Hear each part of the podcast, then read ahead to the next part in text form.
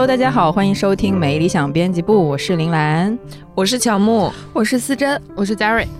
十二月中旬了，朋友们，不敢相信，又一年真的又已经过去了。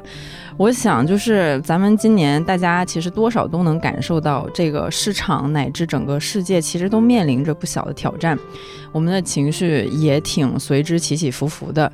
二零二三年呢，又将进入尾声。不论外界多么纷繁，生活依旧值得期许。我们看见一众当下仍在为生活投资的人和事。天弘基金年度栏目《人间钱话》带来六档播客，在这里我们聊聊你所关心的话题，关于工作、家庭、投资、人生状态，当然了，还有关于钱。说到这个对生活的投资呢？咱中国人真的很难不想到房子。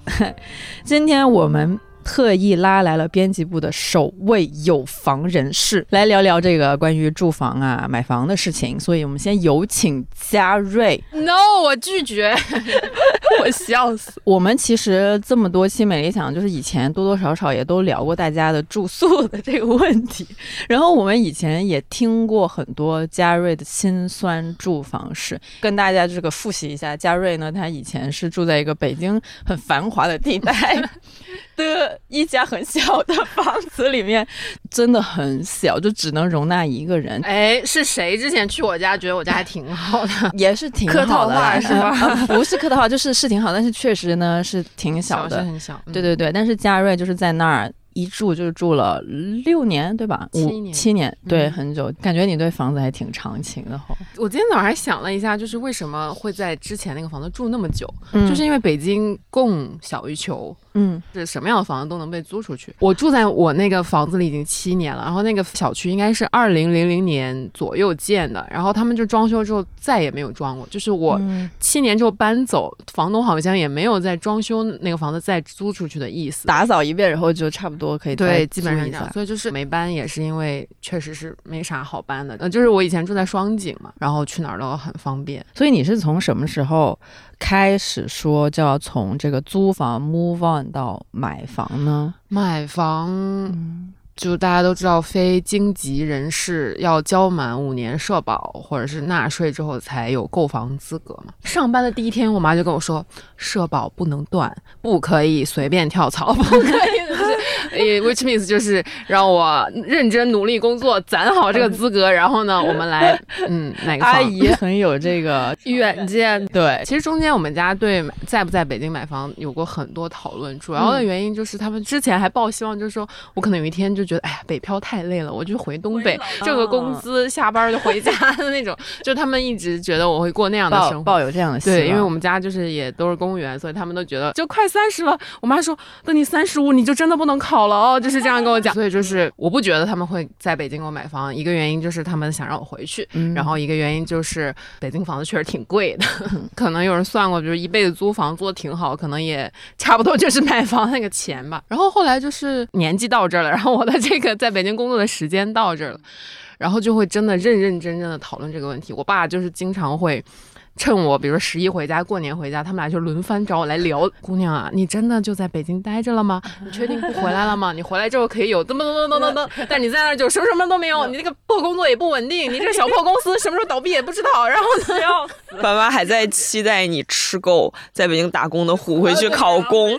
可能不只是就是年龄，主要是因为考公的时限近了，马上就不能再考了，还有三年。对，之前我觉得我可能还有别的可。可能因为我从小到大，呃，上学之后就去了别的城市，然后又出国，然后又在哪？我觉得我好像随时可以开始一个新的生活。然后我我也不确定说，哦，我这辈子就在北京。但是呢，就是人真的到了一定年纪，然后你就人生和你自己生活的态度，我觉得是会发生变化的。嗯，然后呢？恰巧在那个时候，我妈突然之间把我们家的一套房子给卖了，嗯，就是卖了一个很好的价钱，这个事情就变成板上钉钉了，就是你必须要买。然后呢，我没有任何讨价还价余地，因为你家里已经给了你这么大的支持，我就开始了看房之旅。就可能这个事情的一个很大的推力是说，家里面有这一笔资金了，然后对于你来说，比如说买房的这个事儿。你也是可以接受的，并且你也是觉得到了这个。我觉得以前就是嘴硬吧，我一世独立，我能负担我自己的生活。然后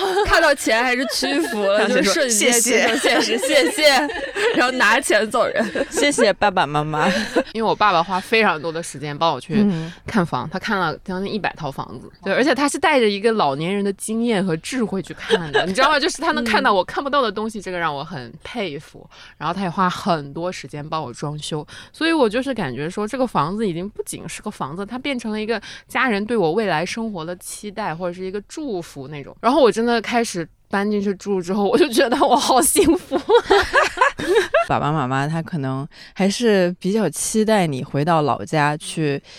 在老家那边重新 settle down 的，但是我觉得他们愿意说让你在北京这边买房，其实也有点像是那那 OK，那你就是他接受了你这个女儿就是在北京接受了她不回老家这边，她也希望你在北京能够好好的。而且之前去嘉瑞家，感觉很感动的一点就是去他们家，在是他的租房家，就是没有在他的新家，他买的房子里面，然后突然在墙上看到一个洞。我说那个洞是什么？他说这是我爸爸装修的时候给他家的猫留出来的猫洞。对，然后说哦，好感人，那个爆哭，你知道吗？就是前几年我的猫刚来的时候，春节还会在饭桌上跟我爸吵架。他就是对养猫有刻板印象，他就觉得对人健康不好啊，什么什么猫会伤害我啊什么的，然后就在饭桌上大吵架，然后摔门而走。然后这两年他已经开始就是帮胖总安家。我真的，我真的觉得父母真的父母对孩子的那种爱，好感人，对，太。就是你感受到了家人对自己的一种接纳，然后因为之前我也有听一些郑总就是买房的整个过程，我我们也是在旁边，就是没有目睹吧，但是也听了全程的那个故事。就其中特别好笑的一点是，郑总的父亲，就是我们可以在这里称他为老郑，是一个。很厉害的中年男人，就是也是有点颠覆我对中年男人的刻板印象，就是因为很能干活。因为我之前是听说，毕竟是个家嘛，然后肯定是想要很好的装修它，然后也要设计它，把它做成最 perfect 的样子。但是你爸爸就是坚决拒绝你要去找设计师，对吗？哦，这个事情是这样的，就是我特别担心我爸把我的房子装成。红木家具，中老年审美，就像我的家一样，有一个巴洛克大吊灯，是中式富贵风。对对对。然后我其实是一个从来都不太会跟父母沟通这种观念的不同，我通常就是要么就直接表面屈服，然后自己干我悄悄悄悄干别的。对，要么就是生硬回怼，就是比如说在饭桌上大吵吵起来这种。但是其实我我真的不太擅长处理这种冲突。然后呢，我就想说，哎，我能不能，哎，毕竟我也有了一点点钱，我能不能借助一些外力来改变我爸爸的那个设计的方法？因为我知道我爸是一个特别犟的人，就是我只是我爸倔强性格遗传了可能一半儿吧，但是他真的很犟，所以我就是偷偷的找了一个设计公司去了之后，当然了，人家就是给你看那种很好的案例啊，然后怎么样，然后跟你讲就是多少钱就能装下来。然后对于我这种虽然已经三十多了，但是并没有那么复杂社会阅历的人来讲，就是。哇，好好，可以啊，就交给他们装就可以了，就这样。然后我甚至还是付了一个定金。我爸一听，他们俩就在家里非常上火。他不是那种会为了智力劳动付费的人，他会觉得你要真金白银买的就是那个好东西。就比如说，你这个料子是好的，或者什么是好的，他他愿意付这个钱。嗯，但是他说设计 你付这么多钱，他不认。然后呢，他也没说我什么。因为他可能看我，大概也露出了一些很后悔。我通常不太在他们面前认输什么，但是比如说我只要一旦显现出我好像快哭了的时候，我爸妈就立刻闭嘴，然后说没事，没关系，都可以，真的这样。对，然后那我实在是不太会跟他们这样，然后我当下也会有点后悔，但这个事情我爸就没提，然后他就元旦之后他就立刻过来了，他说好，你约他，然后第二天去找他，然后他前一天晚上熬夜在看北京关于装修的。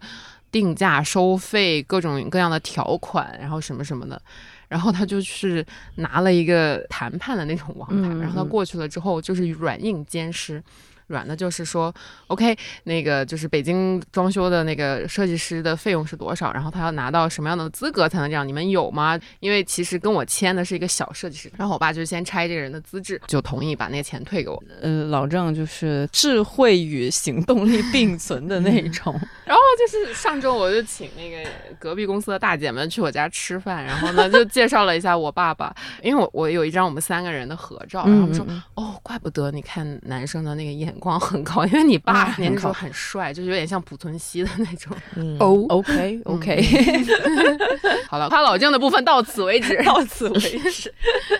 对，所以你决定买这个房子，因为北京还是很大嘛。嗯。但但像你决定什么区域，就是在哪儿定下来这种东西是怎么？哎，这个事情真的非常的残酷。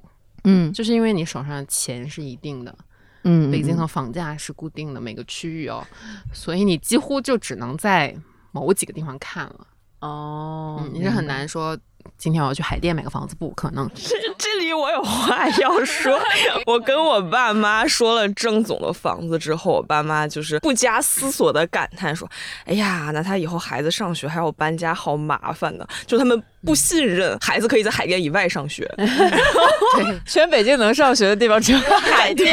然后我说：“天哪，你们海淀家长收一收，孩子还不知道在哪儿，孩子都还没有存在于这个世界。”对，已经开始想就是为了孩子上学而搬家的事情，真的很绝。而且买房子是一个特别综合和复杂的决策，嗯，就是涉及到房子的面积啊，然后呢，区域肯定是。第一，然后呢，它是否靠近学校？然后呢，它的面积、它的小区、它的物业、它本来的样子。我买的是二手房嘛，那你是要全拆还是就再搬进去？就是会有非常非常多的选择。然后我当时其实只看了三四个区域吧，嗯，就是首先。本小破文化公司周边的房子我是买不起的，就是要么就是那种楼龄很老很破没有电梯的老破小，然后呢，那个是不在我爸考虑范围之内。然后呢，看了一些北边的房子，看了一些南边的房子。我爸还是一个比较传统的人。我也不知道这个是用传统形容还是什么，就是他不会觉得说年轻人喜欢生活在北边，就是南边。其实对我来说，就是我从来没有住过南边，然后我的公司在北边，然后像你们基本上都住在北边，所以我天然的会觉得北边是我好一点。对，选的比如说如果住在北苑或者丽水桥南那边，就是奥森附近嘛，就是那是一个比较有活力、年 轻，对，大公园，然后 就是那种伪中产生活的那种，所以北边是我最先考虑的地方。但是我爸去看了之后，他就是对那里的房子极其不满，他说这个格局怎怎么能这样？比如说这个主次卧，你看着挺大，但其实都是狭长或者怎么，你摆了一个床，就是几十厘米不够过人，就是他他会觉得那个格局烂到，就是他不想为那个付钱。我爸就是一直想给我买一个南北通透的房子，但你知道在北京，在有限预算之内，怎么可能给我买个南北通透的房子？然后我们就看到了非常非常难，就是接近八号线倒数第二站的那个地方嘛，嗯，确实有那种新盖的楼，楼龄也比较新，南北通透，但是我说。爸，我是个社畜，我可能加班，在北三环上上 班，对 我没有办法单程通勤一个半小时，也没有办法接受，如果万一下班晚了打车回家要花一百五十块钱。当时郑总还动摇过，还在群里问了一下那个位置，我一看，我依稀看到了良乡大学城，然后说啊，哦，那是另外一个故事，因为我爸觉得那个二手房的那个坑特别多嘛，就是你不知道这个房子里发生过什么，然后也不知道金融上或者是这资质手续上会。有什么问题，他就特别想让我买个新房，但北京的新房就那几个地方有，然后他就把我打发到了房山区。我在良乡大学城上学的时候，住在河北的同学比我先到家，因为下那个地铁站下面有一群羊。当时那附近的外卖只可以点到铁锅炖，真的很夸张。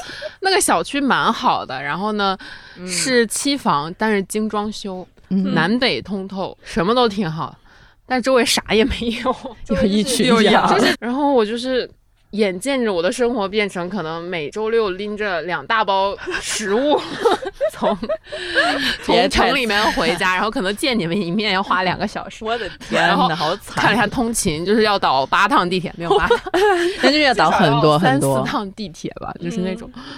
然后我就是死也不想去那里，然后就是挣扎了一下，然后我爸后来就同意了，就是他可以二手房，那我们就开始看二手房，比如说我司附近、和平里附近的二手房，那个房价的差距真的很大。我现在那个房子是建筑面积一百，然后呢，同样的钱在这边只能买到五十平米的房子，嗯，就是差这么多。总之，anyways，就是。从各种各样的条件考虑，然后我们就舍弃了小区和物业好不好这件事情，嗯，然后呢，找到了一个我们都能接受，从户型到朝向，然后到大小，然后到位置，嗯，都能接受房子。然后那个房子就是 happens to be 我和我爸第一次去看的那个房子，就是又回到最初的起点。那其实听起来就像是一个很家庭的一个一个大事儿，就是所有人都要出力来做。对对对，嗯，没错。一般人买房都是预算有限，那你就只能在各种各样的有限性之下，然后做出妥协，然后最后得出一个最优的方案。我还问问那个中介，我说为啥买房这么难？然后中介说，对啊，这个就是一个非常综合的需求，每个人的那个优先优先级都不一样。对，如果有孩子，可能就是上学之类的。我想说，不要考虑孩子，先考虑我自己。对，这个很好。这个其实像你之前有有说到过，就是害怕，如果说有个房子，就是非常的就要一直待在这个地方的时候。其实我也觉得不一定，哎，但是这是不是一个有点天真的 想法？因为很多人的一个想法是，可能觉得如果你一旦在一个地方有房子，然后你要就是要养这个房子的话，你可能一辈子都在这儿了。一个是一辈子在这儿，一个是不敢轻易辞职，不敢轻易辞职，这个是确实，就是你得有一个稳定的一个收入来源去支撑这个房子，因为这个房子是很大很大一笔支出。就是你们花了这个钱之后，你自己是怎么规划接下来的？人生的，我没有那么，比如说什么五年、十年计划的那种规划，但是我的生活确实被搬到新家改变了很多。嗯，首先就是我搬到那片区域，就是如果大家熟悉向彪老师，知道他之前做过北京温州村、浙江村的研究的话，就知道我就是在南边大概那个位置。就以前那边有大红门批发市场啊什么的，然后那边有非常多的浙江餐馆，有新疆南那个菜市场，菜市场新疆南菜市场就是一个可以买到很多浙江食材的一个地方。所以我确确实实的改变就是我适应我的社区的那个雷达开始作响，就是我们家附近有早市，然后每个周末会去买菜做饭，然后呢跟那个房子的相处就是就是你真的有一个自己的空间，然后你知道它应该。几十年也不会变了，之后你就会有一些稍微长远一点的改变，就比如说。我现在就是开始把我的书架填满。我以前是不敢干这个事情，就是我知道这一点，对，因为大家很常说的一个点就是，对，不太会买太多真的非常非常贵的东西，因为你想着有一天会搬走。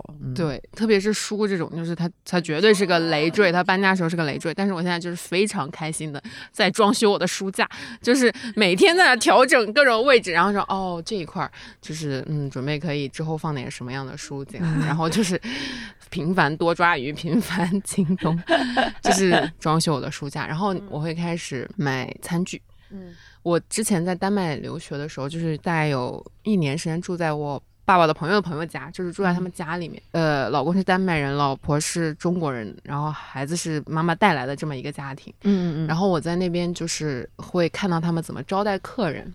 时不时的就会请一些亲朋好友来家里面聚餐，然后呢，女主人还会攒，就是丹麦的一个比较贵的瓷器的牌子，就是买一套那样的餐具来招待人。所以我可能是从那儿学的，因为我妈是个不太招待人的人，所以我就特别希望说，我也慢慢的攒出我自己的一套漂亮的餐具，然后呢，定时的招待。亲朋好友来我家玩儿，嗯，这个是我一个比较长期吧。但以前在租房的时候，我绝对不会买这种东西，因为你也不可能频繁的请人来你家里玩嘛。是。然后我还上次就是上周招待大姐们吃饭的时候，大姐们也送了我一些 好的东西。就是因为这个房子交到我手上的时候，其实大部分的意志是我爸爸的。就是当然有一些事情我们会共同商量，但是绝大部分的主是他做的。就比如说厨具要买什么样的，然后怎么。布局之类，因为他更有经验，我也没什么时间。当然，就是颜色啊什么的，我们都有一起选。但是那个东西，就是我刚住进去的时候相对陌生。看，我八月份搬家，现在是十二月，十二月，嗯，不到三个月的时间嘛。然后就是慢慢的在改造它，有了更多的时间能看一些电影啊什么的。我之前的生活习惯就是晚上回家之后，可能就是刷手机，一天就过去了。但是我现在回家之后，因为有了一个好的电视，所以我会。挑个电影来看，我我之前不爱看电影，你们都知道我是一个特无聊的人，看纪录片。你现在不是也看纪录片？是，但我昨天晚上就看了绿皮书，然后前天晚上看了那个一个娄娄烨的电影。所以是因为电视比以前好了，所以对，真的是因为电视比以前好了，然后你的空间比以前好了，然后你就会想说，我可以干点，我可以享受点东西。我听懂了，我觉得就很像是租房跟买房一个人的那个心态上的区别是，一般人来说，租房的时候你添置一些东西的时候，你会。很大的去思考它的会给你带来多大的负担，就是你会计算说这个东西我需要多少的精力去维护。但如果你买了房之后的话，你这一方面的考虑会放下很多东西，因为毕竟这个房子是自己的嘛，然后你也有一个更有余裕的空间去接纳它、收纳这些东西。然后电视这个也是一个特别好的例子，就是当你的那个。空间变得更好了之后，就它也属于你，也是你自己的。然后其实你很多事情你就放开了，就不是你以前不想做，其实是那个环境的影响，然后导致你就是可能也压制了一些这方面的就看电视的欲望。现在不必压制看电视的欲望了。而且郑总刚才说的的确让我想起，就是。比如朋友他，嗯有的时候搬家，然后你去帮他暖房，也会给他送暖房礼物。嗯嗯。但是就是如果这个朋友他是搬家的那种暖房礼物，和他买房的暖房礼物绝对会不一样的。一个朋友他买房了，你才会敢送他碗和锅。嗯。但是租房的搬家不会送这种礼物。对对对对。真的，这些都是一些看起来好像很小东西，但是其实 你都会考虑到以后会不会给他的生活带来负担。但是当你买房之后，你那考虑就是整个不一样。但是你在金钱方面呢，就毕竟就是买房花了很大一笔钱，其实跟以前租房没什么区别，因为租房的时候你也要交房租嘛。嗯，然后现在就是还房贷，甚至就是你不用一次交三个月，你就一个月一个月还，就是对我来说那个压力好像变小了。爸爸妈妈的爱导致我那个房贷的范围是我绝对可以承受的那个范。啊，当然就是也有一份公积金，所以我不能辞职，就只要那个公积金还能还着。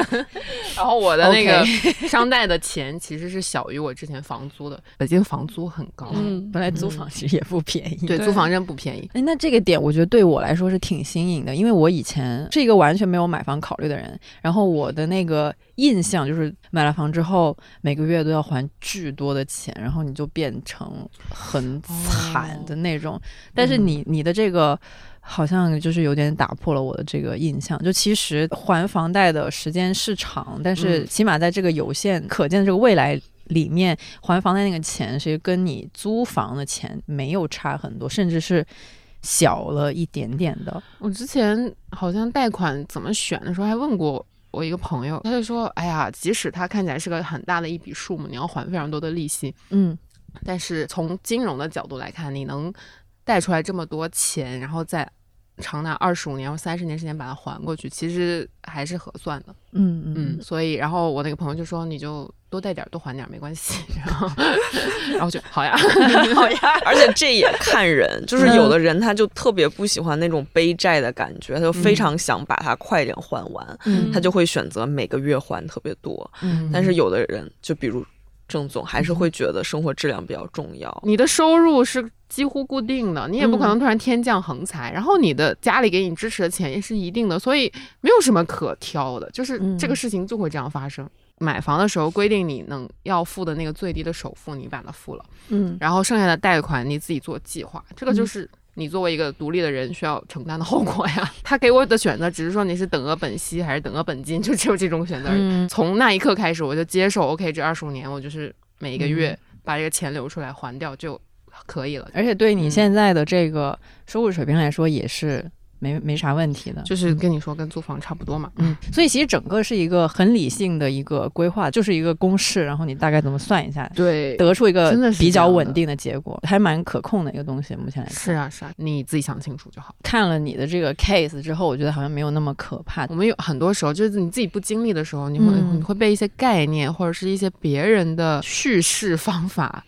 吓住也不是吓住，就是你会有一个影响到吧？像我记得几年之前吧，我们坐在这儿还跟猫爷聊那个人生的时候，就是讲说，嗯，就没房啊，没对象啊这种，就是会有一种可能是因然和实然那个角度，就是说文化人特别喜欢讨论说，就是物质多么不重要，然后什么什么什么，巴拉巴拉，就是讲。但是你真的在你的具体的生活之中，就是这些东西是可以被计划。那如果就是你现在身边也有朋友想买房，你会最想给的建议是个什么东西呢？准备好钱。Show me the money。我会给那种非常实在店，比如说没看到六十套你就不要买。就是六十套这个经验是别人告诉我的，就是你至少要看六十套，你才知道你要买什么。因为每个人的需求都是非常复杂的，家庭的需求也非常复杂。然后你决定了要买房之后，那下一个问题就是买买哪一个嘛？所以你解决的问题就是你到底需要什么。然后呢，因为房子它还是商品，它就是会有各种各样的，就有有的就是小区好，但是户型不好，或者朝向好，或者怎么不好，就是它总会有一个取舍。然后那个你去验证那个取舍的过程，就是你理清你自己需求的一个过程。听起来买房其实是一个蛮大的商业，很不是商业项目，就蛮大一个项目，很大的项目。但是就是你要做，那还是有章可循的，它不是一个。乱撞的东西，买房适合 J 人来干这个事情，还是 需要一个有计划的 J 人，你要怒看六十套以上哦，才可以有一个比较清晰的决定。虽然我个人近期吧是没有买房的这个打算，但是我是很久以来我都觉得有一个自己的空间真的是非常非常重要的一个事情。这是因为源自我。很久之前的一个小小的体验吧，就是我多年前我还在求学的时候，就是去了别的地方上学，然后那个时候就是放寒假吧，然后我也就是不回家这样子，然后我妈妈呢就是给她的一个远房亲戚吧，就是打了个招呼，就让我去他们家那边住，我就去了。当时住的呢是一个 他们家的一个地下室，不是说他们想要。亏待我还是怎么样？就不是像那种什么灰姑娘把她赶到一个小房子。哈利波特，哈哦，哈利波特，哈利波特是橱柜，橱柜，橱柜，对，不是哈利波特的这种情况。但是确实是因为呃，他们自己有自己的生活，然后他们能给我最好的一个安排就是给地下室给我住，因为地下室其实它是一个独立的空间，但还有一个自己的小浴室，所以那样子的话，我也可以比较自在的，就是做我自己的事情。其实那个寄人篱下的感觉还是挺强强烈，因为 literally 是地下室。就我们有时候一起出去吃完饭，然后他们一家人就是会上楼，但是我就是下楼，觉得还挺孤单的。然后我就是从那个时候大概就是有一个感觉，说真的，人还是得有一个属于自己的空间。我我我就很确定，以后长大了之后，就是尽可能的减少这种要。寄人篱下，就是比如说我要住朋友家，或者是住在谁谁谁亲戚家的这种情况，尽量减少。因为一方面是我觉得这个人情很难还，就是因为人家把住的地方给你，其实我觉得是一个蛮大的人情的，因为你也会有点像是打扰到人家的生活。对吧？就是给钱不给钱，这个也很难讲，所以还是有一个自己的空间是非常重要的。所以到现在租房吧，我就是也比较幸运，就是可以跟家属一起住一个房子，也不用跟那些不太认识的人一起住，因为就是其实刚开始北漂的时候，还是有蛮多人需要跟。呃，陌生人一起住，因为找认识的室友还是很难的一件事情。就是规划，比如说你去这儿上班，然后我去那上班，但是北京又这么的大，所以你要在一个合适的地方，就是找到一个房子也不容易，就是满足不同人的需求，真的是非常难的事情。我以前就是有听过一个说法，说是房租呢应该是占工资的这个三分之一。我们这边的都租过房吧？你们会怎么看待这个分配法呢？我就是著名的那个刚开始工作的时候，房租比 工资多的人。我觉得这个是在一个房价比较科学的地方，比较理想的比例。但是在北京这种房子性价比极低的地方，那就只能还是看个人的需求。比如我真的认识那种。工资也还可以，但是的确住的很远，并且住的很小，住的室友很多的那种情况。嗯，那是因为他真的他是个艺人，他不太爱招家，他的活动太多了，他在家里的时间很少，然后以至于就是他觉得。在哪儿睡不是睡啊，我就回家睡个觉。好厉害，对。然后他加班也加挺多的，所以就真的无所谓。他是可能真的只是需要一个床位，是吧？对。然后那种的话，他就会把比较多的预算留给他的生活，比较少的预算留给他的房子。我觉得这样是可以理解的。还有一种就是那种他在四大上班，他经常需要出差，嗯，然后他在北京的家就是一个放他行李的地方，一个仓库。也就是虽然他工资还可以，但他的确就是留给房子的预算就很少很少，嗯嗯，因为无所谓嘛，他大部分时间都住酒店。但是如果你是一个下了班就很爱回家的人，然后并且周末。基本就是在家待着的人，那你的房子隔音好不好？你的室友生活习惯好不好？以及这个房子本身的位置好不好？那我觉得还是很重要的，并且很值得，就是多花点钱对，来维持一下自己稳定的精神状态。嗯，没错，是这样。我就是愿意在自己的那个租房上花更多钱的人，虽然也不是就是巨爱宅家的那种爱宅家，但是我会很想要享受自己的一个比较完整的生活空间。就是我在那个屋子里，我想干嘛就可以干嘛，然后想什么时候做饭、洗澡这些东西都没有限制。所以我在那个租房上的钱就是比较不理智。现在看起来，我肯定不是那个三分之一的这样一个比例。如果要是三分之一的比例的话，想要独居整租就会那个工资水平就是需要还挺高才可以的，在北京，或者你需要住在燕郊。对对对，而且我对地理位置有要求，所以就是会花更多的钱来为自己的这个需求买单。嗯，但是这样子我会比较快乐。其实看了很多帖子或者新闻之后，就会发现自己有的时候还有一点点小幸运，就我可以走路上下班，这一点我还是挺喜欢的。所以虽然是花了更多的钱，但是如果我自己觉得开心的话呢，就是还可以了，也不算是完全的一个自杀式的消费行为吧。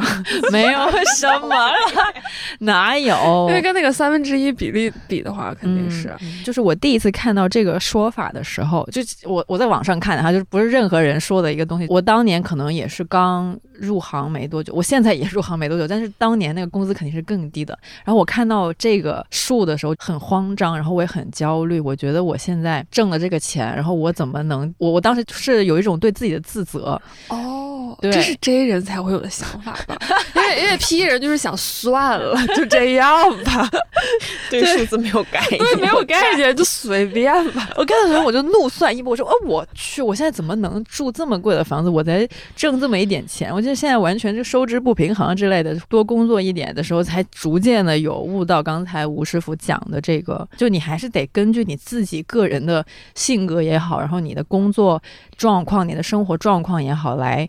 规划你的房租该怎么花？就有的人他确实就是待在家，就比如我吧，就可能会待在家的时间比较长。那你多花点钱在这个房租上，就是完全没有问题啊。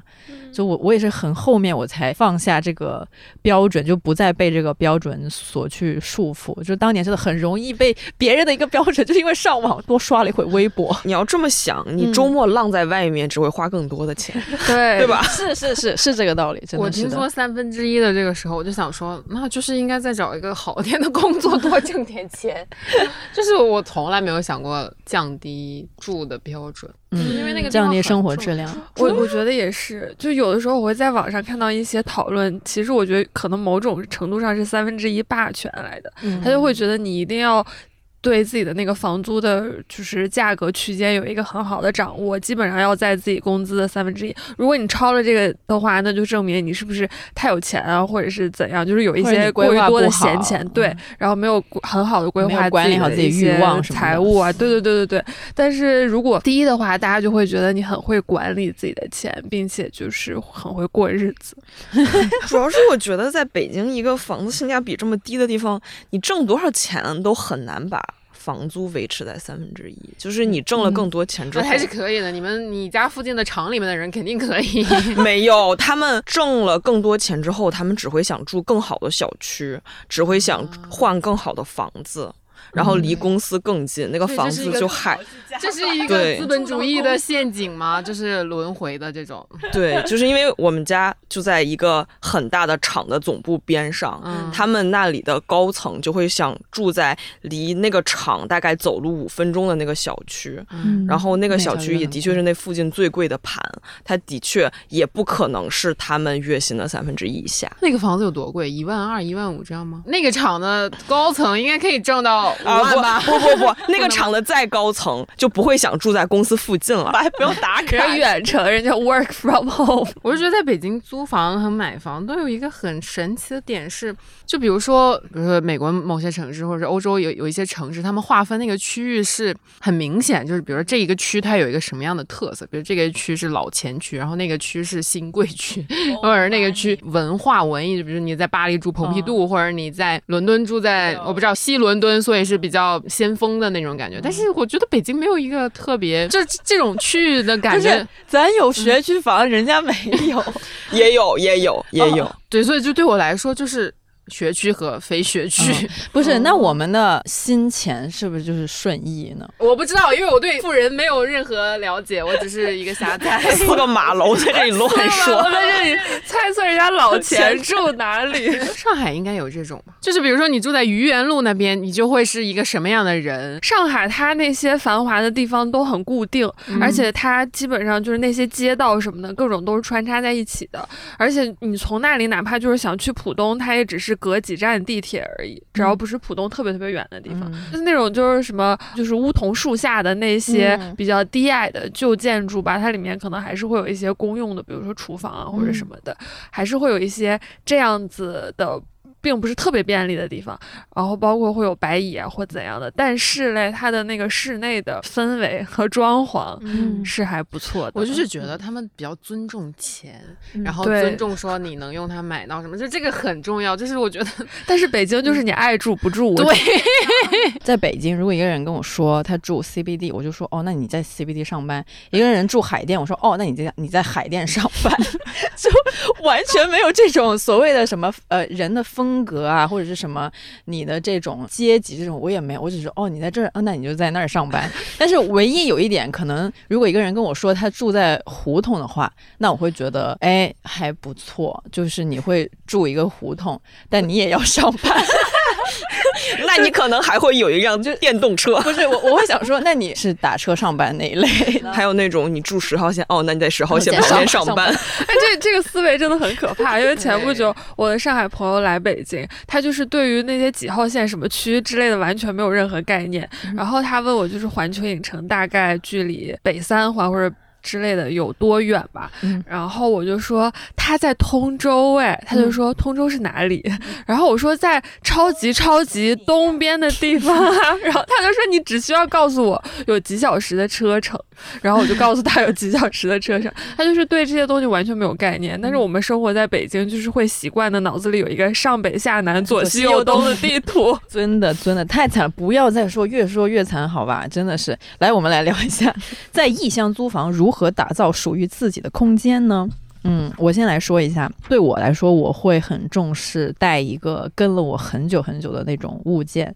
呃，上一次我们在聊秋天的时候，我也有说过，我很爱我的被子，好像有点变态哈，但是我确实很爱我的被子。我现在那一床被子就是跟了我十一年了，就是我把它带到一个新的地方的时候，我就会觉得有这个家的感觉。世界破破烂烂，但是我回家回到房间里面躲着盖自己的小毯子，呀，就是盖我自己的小毯子，我就是呃修补我那个破破烂烂的心，这对我来说很重要。我是会买一些家居好物，哎，就虽然是租房，但是我会很喜欢给自己做各种各样的饮料喝，嗯所以就会买咖啡机，然后尝试做一些不一样的东西，就会让我感觉到很快乐。然后我还会买一些香薰，就是会根据不同的季节来嗯，点一些不同的味道，就是让我在家怎么待的舒适怎么来。嗯你现在在点什么味道呢？我现在点的好像是木棉花的吧？我是会带一些我用了很久的厨具，就是比如我会带我的杯子走，嗯然后我再把我的杯子带回来。我那个杯子真的跟了我很多年，是你现在桌上的那个杯子吗对啊对我知道那个那个杯子陪我去了很多地方。一 一直有阅历的杯。装过不同地方的水。我是会喜欢在家里摆相框的人，啊然后我会把我的家人跟朋友的合影打出来，就是我只会带那个相纸。嗯我去不同的地方，我会买相框，等我走的时候会把相纸抠走，那相框留下。对，相框扔了，相框不重要。这这跟那个蓝妹的毯子很像哎，嗯就是无论如何有一个陪伴在自己的身边。因为我就属于对居家摆设甚至家具都不是特别有所谓，嗯就是我去华盛顿的那个租的那个房子，我大概搬进去有三四个月都是没有餐桌的，嗯，然后那你在哪儿吃饭？我在我偌大的客厅 有一个宜家的那个小。四四十九块钱的桌子四我也买过四十九。块钱的那个，说是小茶几，然后用我爸的话说，我就每天在茶几上面盘腿坐下就眯稀了。小桌，我有一个我有一个特别好笑的回忆，你刚刚说那个宜家小茶几，因为之前我朋友搬家，因为他也在北京，然后他就想买一个宜家四十九块钱的小茶几，结果哦，我们两个人简直就是傻子，因为我们。手拎着那个桌子，你知道吗？拎着那个那个茶几，它又很滑。然后，但是我们两个就是像那种寓言故事里的两个，就是卧龙凤雏一样，就前面他拎着我，我在后面拎着我们那样子逛了一整个商场，就是在 朝阳大悦城里面，然后包括逛那些家居好物的店，我们要把桌子放在外面，以防人家说你偷他们的东西。就是立在那里再进去，我们完全忘记了宜家有送货上门的服务，然后也完全忘记了其实我们可以逛完再去买，但是就没有，我们就是拎着一个桌子 行走在北京城里。宜家的这个四十九块钱小桌子，真的是一代代租房人的一个魂器。对，真的，觉得每一个人肯定都买过那个四十九块钱的小桌，虽然不一定会带走，但是绝对每个人都买过。对，真的很方便的。那个小桌是的，那你们就是刚才我们也有聊到过一点点嘛，就作为租客，你们愿意在哪些方面多花钱呢？这儿的话，可能地段还是有点重要，因为你还是就那个通勤时间不要太长。对，就是我不想要住太远，而且其实刚刚大家好像没有太讲这方面的事情，就是我会比较希望我住的附近离商场不要太远。嗯，或者是离一些比较繁华的地方不要太远。虽然我不经常去，但是我去的话，我就会希望它更方便，然后不希望通通勤太长时间。我以为你想要 有人气，就是说 在那。说到这里，我之前不是住在双井嘛，富力城是一个商场，然后再往那边走到九龙，山是合生汇，然后离我家可能不到十分钟就是今日美术馆。但是我在那住了七年，我去这些地方。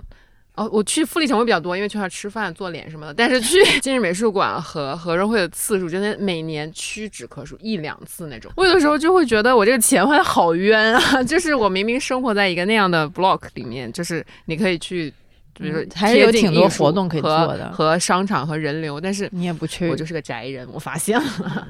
嗯，所以你得你得有自己的大房子，然后在里面躺着，因为你其实你并不去商场什么，你会去早市，对，我去早市。你需要的是市场，不是商 场。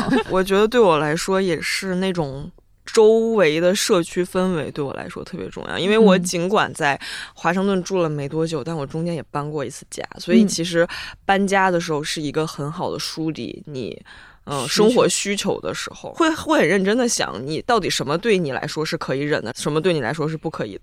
对我来说，就是楼老没有问题，住的离市区远没有问题。当然，它因为它很小，所以它离市区远也远不到哪里。然后，然后楼的物业，其实我也觉得非常无所谓。但是。对我来说，最重要的就是那个附近，就比如它能不能让我在步行距离有一个我经常买的超市，嗯，我去买到东西，然后以及那附近有没有可我可以去溜达的地方，小公园儿之类的，然后有没有我可以去，比如周末去找点吃的的地方，这个都是很重要的。所以其实你。让我真正住在一个出门就是需要开车，没有车就没有腿的那种地方，我其实应该是不太可以。确实，通勤是很重要的一件事儿。对，嗯嗯嗯嗯，我也是。我对于可能比如说什么是不是离地铁站近这种就会比较在意，而且通常房子也是这个，你离地铁站越近的话，肯定会越贵嘛。这个可能是我会愿意多花点钱的地方，因为之前我也有和一些有车的朋友们有有过交流，然后他们有车之后真的是看不到这个需求，就是他们 他们有车的话，你其实生活方式是有一个很大的转变，因为他们去哪儿，他们首先就是开车出去，但是我那个时候就是说 I don't have a car，就是我没有车，没有车的话，那个整个你出行的那个思维方式就变得非常不一样，嗯，起码对我来说，我会把那个打车的。次数压低一点，然后呃，肯定是需要住在离公交车。站近，然后离地铁站近的地方，并且我还会考虑到，就是比如说有时候要回老家，就是去机场的次数也不算少，一年以内，所以我也要需要找一个离机场就是没有那么那么远的。我不太去大型机场，因为打车要两百块，就是我不能接受这种，我我必须要都够我回趟家了。这里 大型机场的确有三分之一在廊坊，我真的会尖叫。嗯，那你们像租房啊，或者是搬家这种事。上有没有什么比较好玩的妙招可以分享一下呢？我从上一个房子搬走的时候留下了我的沙发。本来我爹妈的想法是，啊，我们就卖给房东嘛。然后房东说：“小郑，我处理你的沙发花了一百八，你把钱转给我。我觉得我好像就是可以在我的能力范围内会对我自己最好，因为我现在住的地方我也有买电视，就是我自己买的。然后我真的就是一个电视剧儿童来的，因为我 不能没有电视机。我每天在家里，我只要回到家，我就会把电视打开，不管放啥，一定会放一个什么东西在那儿。对对对，我甚至会设那种。自动关机就是定时关机，它到那个点儿啊，它就关了。但是我也就睡了，也没什么关系。可是就是电视机这个东西对我而言非常重要，而且我还经常会看一些电影啊、电视剧什么的。我不太喜欢在小屏幕上看，所以电视呢，它就是非常重要的东西啦。而且我觉得地毯也蛮重要的吧。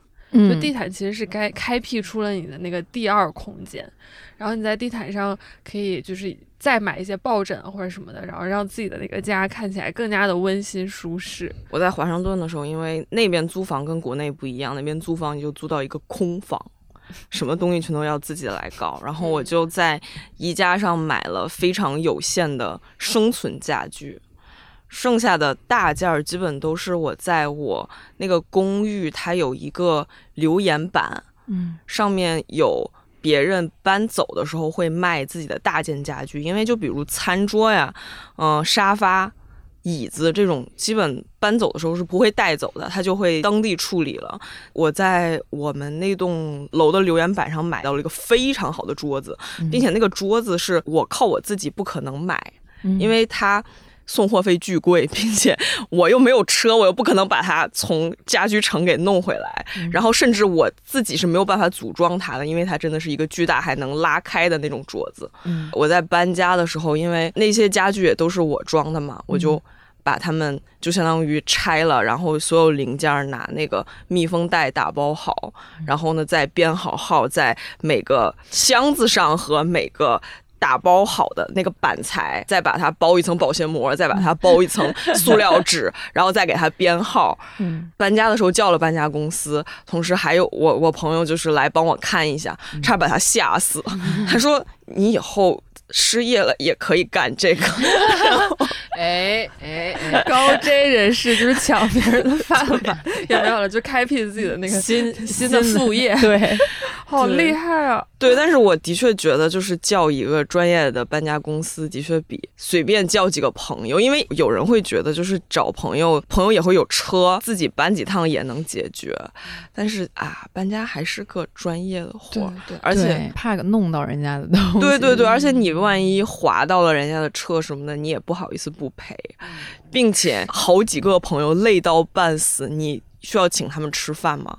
那个钱不一定少于你请搬家公司，并且还学到了搬走的时候自己很多东西都可以出二手的。嗯，我也是发觉了在小红书上出二手特别的方便。那边虽然华人没有特别多，但是只要打对坐标，能被当地的很多人看到。我走之前先把我的所有东西做了一个 Excel，先让我室友选。天哪！然后卖了一遍，剩下的卖不出去的呢，就是只能处理掉。很厉害，我不得不说，开 Excel 表这一点，如果是我要分享任何的妙招的话，我可能也是跟吴师傅的这个差。其实有很多那个家具，你当时买的时候确实会花一定的钱，但是只要之后能够处理好它，就是怎么把它转让给别人的话，其实可以省下很多。还是蛮多人租房，就是不断有新的人会需要那个家具，其实那个。需求还是蛮大的，只要你能够顺利的去找到这些需求，然后把它送出去的话，可以省掉你买那个家具的可能百分之三四十的钱都是可以省掉的。而且我在搬家的时候搞了一个沙发，嗯，那个沙发是一个留学生卖给我的，他是因为他家养了猫，嗯，那个猫把那个沙发抓的有点惨，嗯，所以就很便宜很便宜的价格卖的。他跟我一栋楼，我就去他家看了一下那个沙发，我觉得那个沙发可以抢救。嗯，我就把那个沙发，它搞，该不会是你自己缝了一下吧？没没有没有没有没有缝，就是我搞回来之后就先吸了一遍，然后消了一遍毒，然后整个粘了一遍，用那个去臭器把那个猫抓的基本全都弄掉了，其实没啥区别。这个太厉害了，这一点。对，那个那个沙发我很有成就感的一点就是，他卖我的时候，他不知道那个沙发该怎么拆，他很不好意思，然后又给我算便哦宜了一点，我就把那个沙发整体的搬进我的房子，因为那个是在我搬家之前收的，我需要搬那个沙发跟我的其他家具一起搬进我的新家，嗯，然后我就把它上我上网没有没有上网找了一下那个沙发的安装视频，然后逆推了一下，然后去厨房找了一根勺子，把它那个连接的地方给撬开了。撬开了之后，它就可以拆成很小的部分，就塞进我其他的家具里面运走。吴师傅这种 J 人狠狠挣钱挣大，这我天，这太厉害！我如果是我的话，我肯定也是属于那个就是卖你沙发那个女生的那种人，就是说啊，我觉得很不好意思，就给你再便宜一点，然后他自己全都解决了。我这我这太厉害，真的，你以后不干的话，你就开辟这种不收纳分类大赚一笔钱的程度，这也是动脑的。真的很绝。因为我当时也是很想要一个沙发看电视，房子里面我有个偌大的客厅，但是因为我没有沙发，我就没有办法在客厅看电视。今天的 take away 是看电视真的很重要，好吧，好吧。那我们最后呢，就来聊一下关于幸福感的这个事情。有一个属于自己的房子，就不管你是买的房子还是租的房子，我觉得还是挺能给自己带来一个幸福感的。就是首先对我自己来说呢，我觉得有一个自己的房子为什么重要，是因为它是一个我唯一可以完全卸下防备的地方。因为咱刚才也说到，就是北京你住在哪儿，你就知道这个人在哪儿上班。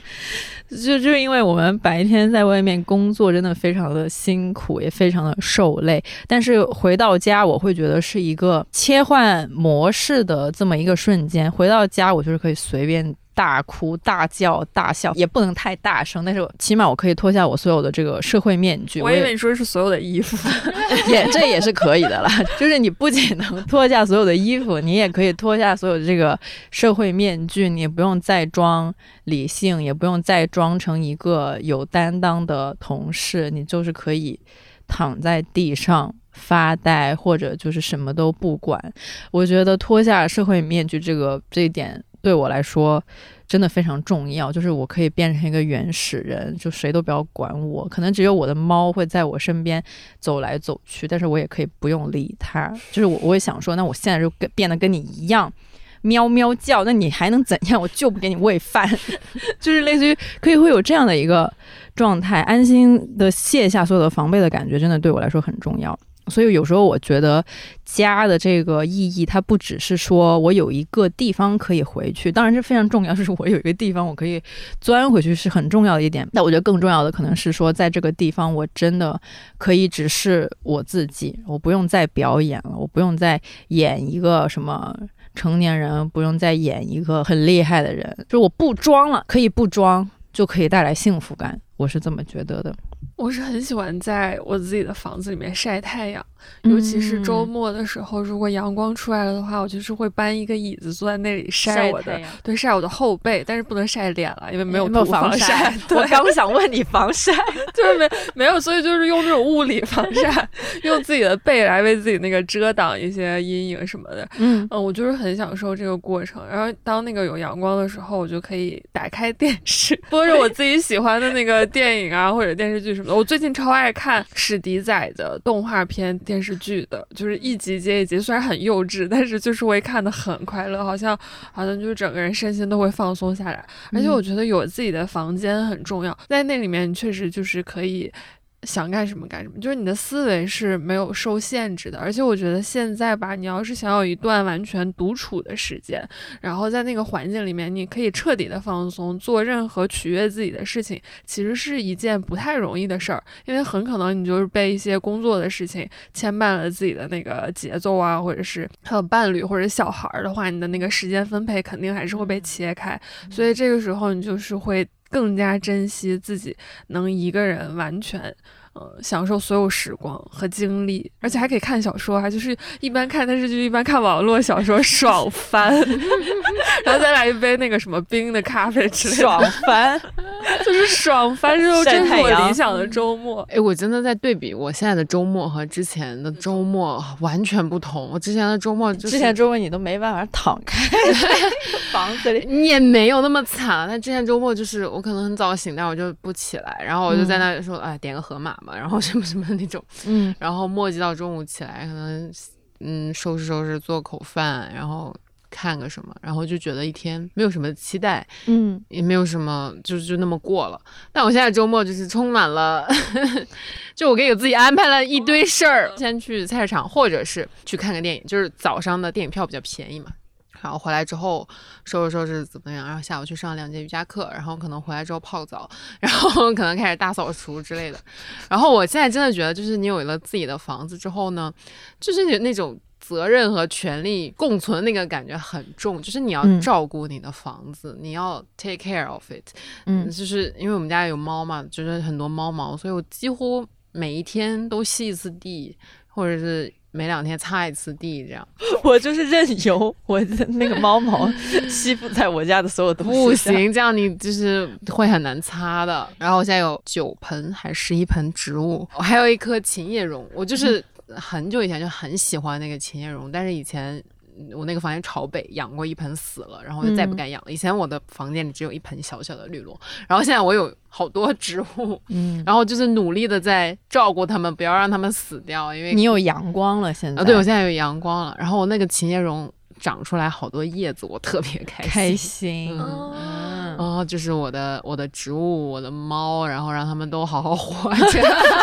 因为新装的家，就是有一些以前体会不到的东西，比如说有一个现在有一个技术叫零冷水，它是先把就是在水管里的冷水先抽回去，嗯然后给你送送新的热水来，所以就不会有那种需要打开水龙头等很久啊才有热水出来的情况，which 就是这是天堂。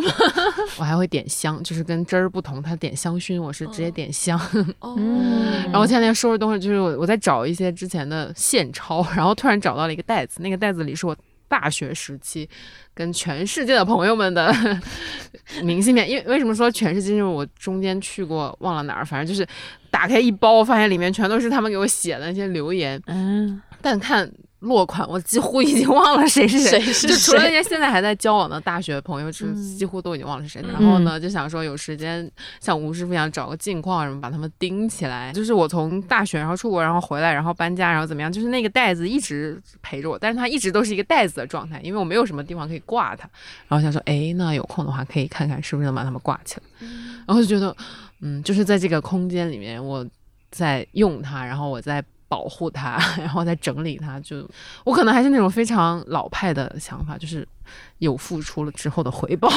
挺好的，挺好的，生活繁荣了起来，繁荣了起来。嗯因为感觉有动物、有植物，还有他自己，然后他还可以很好的照顾，就是家里的各种回忆什么的。有很多有机的东西，你的家里面。租房的时候没那么多有机的东西。我觉得我们聊房子这个事情，其实它大部分是跟可能说生活的底气是相挂钩的，就是尤其是我们也不是在自己老家生活打拼，我们都是在外面北京呀 工作打拼。其实作为这个北漂什么的，有时候会有一些怎么说呢，漂浮感吧。然后生活的底气呢，其实是一个把自己稳住的一个很重要的东西。我最近就其实还蛮常去思考说，我的生活的底气是什么？就是我要怎么样才能。有这个东西呢，就说起来是一个挺虚的东西，但是我自己的思考说是觉得有时候可能钱是一方面，但另一方面我们也永远不可能说我就挣够了这个钱了，所以这个东西不是一个简单的说我每个月可能月薪五六七八万，然后我就一定有生活底气了，我觉得不是这样的。我觉得其实就是能够更清晰的规划自己的生活，然后对自己的未来方向啊，还有这个日常的生活水平，心里面都有谱。我觉得这个其实会是一种底气，因为这样子的话，就可以根据各种的情况来调节自己的这个生活呀，这个欲望啊，尽量可以做到一个张弛有度。我觉得这是一个 J 人属性大爆发的时刻，但也就是这么。我们 P 人真的也还是张弛有度的，对不对，可能就是 J 有 J 的这个张弛有度，P 也有 P 的这个张弛有度的方法？张弛有度这个事情哦，我现在就是很珍惜把钱花到刀刃上的这个感觉，就是没错，就比如说你为了满足你的一些需求，你肯定会买一些东西，比如说我最近买了一些杯子。因为我觉得我有地方放它们了，然后我也有咖啡机了，然后我就可以买一些好看的杯子，然后来招待朋友们。但是这个事情就是我在租房的时候，我也会请你们来我们家里吃饭嘛。就是虽然那个时候没那么大空间，嗯但那个桌子，长的桌子，那个桌子后来去哪儿了？那桌子后来好像被我爸运回家了还是干嘛？哦，老爸郑不是运回东北老家因为他很喜欢那个桌面还是那个桌腿，那个桌子就是很好，那就是个宜家的桌子，就是其实比我现在家里的桌子便宜不知道多少钱，但但是它很好，对它很好，嗯所以就是我我即使在那个房子里面，我也会嗯尽量的把它搞成我自己的样子。所以现在也是这样的，就即使是不贵的东西，然后买回来觉得不合适，我会立刻退掉，就是付三十块钱运费，我也会把它退了。因为我觉得那不是我的东西，然后我也不想为他花钱，我就试了，我觉得不行，我就退了。就是你就是不勉强。多就不勉强，对你还是要找到一个方式，让日子一天一天的过下去，因为嗯你不是活在一个宏大叙事里，你不是活在五嗯年、十年计划里，嗯 你是活在每一天嘛。所以就是你早上起来，然后做饭、带饭、出嗯门、擦地，对吧？就所有的这一切，就是构成了你你的生活。你说擦地，我就是老是脑补那种灰姑娘式的擦地，其实就是拖地吗。你你有的一个南方人说拖 哦，我想起来了，我作为一个北方人，那个方言是蹲地，我我忘记了。为什么这么一直在强？因为就是 搬家了之后，就是有个同事送了我一台很贵的吸尘器，虽然也是个二手吧，但是你有了一个很贵的吸尘器就可以吗？不行，你要每天吸它呀！你吸了它之后，你还要清理它呀。你只看重嗯那个物质的符号是没有用的。你把它买回来之后，你就是得用它。这个是我最近非常深切的体会。很好的东西，你只把它摆在那儿是没有用的，你得用它，然后不然它就是跟你的生活没有关系。嗯，这个挺好的，就是你不是买一个牌子，你嗯终究还是在买究竟跟我合不合适。对，所以如果这个两千块钱的吹风机风大到 吹到我了，就那样，那咱好大，对 那咱就是咱就是不要了这个。对，还是要找一个真的适合自己的东西。真的好不浮躁的在活着，很厉害。我的感觉跟郑总差不多，我也是嗯觉得生活的底气还是来自于去做一些具体的事情。嗯比如我就很喜欢逛超市，而且我是我有一个专门的超市兜子，我会自己携带我那个美丽的兜子去逛超市。我也有一个专门逛超市的兜子，哎，其实 P 人也是有的，就是跟大家讲一下。对对对对对，对，那个那个兜子是我从巴黎精心选购回来，一个非常时尚的购物兜子。然后，一个网兜吗？对对对，我每周都会带着我那个美丽的买菜兜去逛超市，嗯然后去超市里面买一点面包啊，然后我我每天都要吃的野菜啊，然后把它买回来，拎着就是一大兜子菜走回家，嗯那种感觉就很幸福。就是你还是把自己照顾好吧。就是我以前很期待那种叙事，就是有一个人突然出现在你的生活中，然后他拯救了你，或者是哦他带你就霸道总。裁爱上我，倒也不是没有到霸总那个级别，就是说有那么一个你觉得很好的人，他突然出现，然后你因此改变了你的一生，就是这种叙事。那我现在就觉得没有这种人会出现。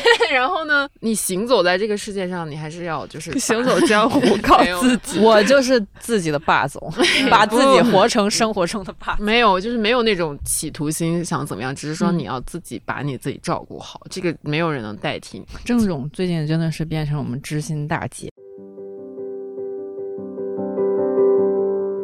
好啦，今天我们也聊得差不多了，感谢天弘基金邀请我们来聊聊对生活的投资。无论买房、租房还是其他居住方案，重要的是根据自己的财务状况进行合理的投资和规划。希望大家都能拥有生活的一方平坦，在大时代中建造自己的小世界。欢迎在小宇宙评论区分享自己为生活投资的故事，我们将筛选十个高质量的故事送出特别奖品。同时，天弘基金自制的播客《人间钱话》也已上线，欢迎大家订阅。那么我们就下期再见啦，拜拜。